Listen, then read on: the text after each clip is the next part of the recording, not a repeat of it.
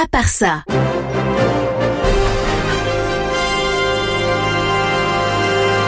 Le non essentiel de l'info en pas continu. Bonjour à tous et merci de continuer à perdre 3 minutes par jour pour tout savoir du non essentiel de l'info.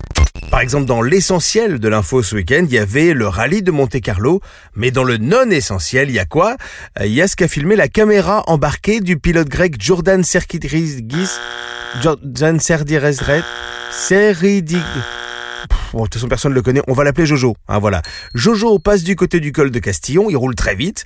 Et il a sûrement rien vu, lui. Mais sur le bord de la route, il y avait un couple en train de baiser. Ah, voilà, petite levrette euh, pépouse alors qu'il faisait 2 degrés dehors. Alors ça passe très vite sur la caméra embarquée. Mais si vous êtes attentif, hein, on trouve la vidéo facilement sur Internet, ben vous verrez qu'il y a 3-4 euh, personnes juste à côté en train de mater. Ah, pour voir ça, faut faire un arrêt sur image. Enfin, moi, j'ai pas fait ça. Je fais pas ce genre de truc. Je sais pas 14 ans, hein, on m'a dit, quelqu'un m'a dit, quelqu'un quelqu'un que je connais même pas en plus. Moi je fréquente pas les gens qui font ça. Hein. Dans les nouvelles du week-end, il y a cette petite fille qui a vu le jour dans un bus, un bus de la ligne A à Meaux en région parisienne. Euh, la dame est dans le bus avec son mari et leur enfant et là elle sent les contractions et là ça a été accouchement express. Le bébé est sorti tout de suite, pas le temps d'aller à l'hosto, même pas le temps de sortir du bus. Il y a une femme qui l'a aidé à accoucher. Les pompiers sont arrivés sur place super vite, ils ont pu couper le cordon, tout le monde va bien, la maman, le bébé les passagers de la ligne A qui ont tous vu quelque chose qu'ils auraient aimé ne pas voir, mais bon, en tout cas, voilà, l'histoire finit bien. Il reste quand même deux questions en suspens. La première, est-ce que le chauffeur du bus a fait payer le ticket du bébé qui est apparu? Hein, Parce que c'est un petit peu facile, l'excuse de je viens de naître. Et la seconde, c'est est-ce que la petite fille s'appelle ligne A? Moi, je trouverais ça très joli.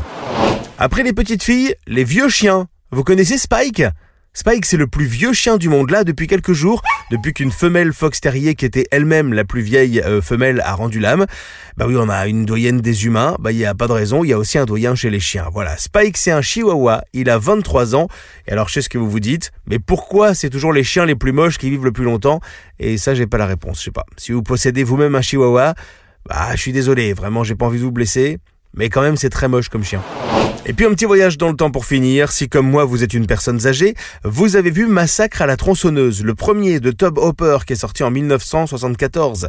Pour info, Massacre à la tronçonneuse, c'était un tout petit film à tout petit budget et il a cartonné dans le monde entier, entre autres grâce à la grosse voix du début, celle-là là. Voilà, cette voix qui nous laisse penser que tout ce qu'on va voir est tiré d'une histoire vraie alors qu'en fait pas du tout. Le comédien qui dit ce texte s'appelle John LaRoquette et alors il y a une rumeur qui court depuis des années sur le salaire qu'il a eu pour lire ce texte, et il vient de confirmer cette rumeur dans un magazine anglais. Il n'a donc pas été payé avec de l'argent, Tob Hopper, le réalisateur, lui a donné un sachet de weed euh, à la place pour le remercier. De la weed, oui, de la drogue, pour ceux qui sont pas bilingues, hein, voilà.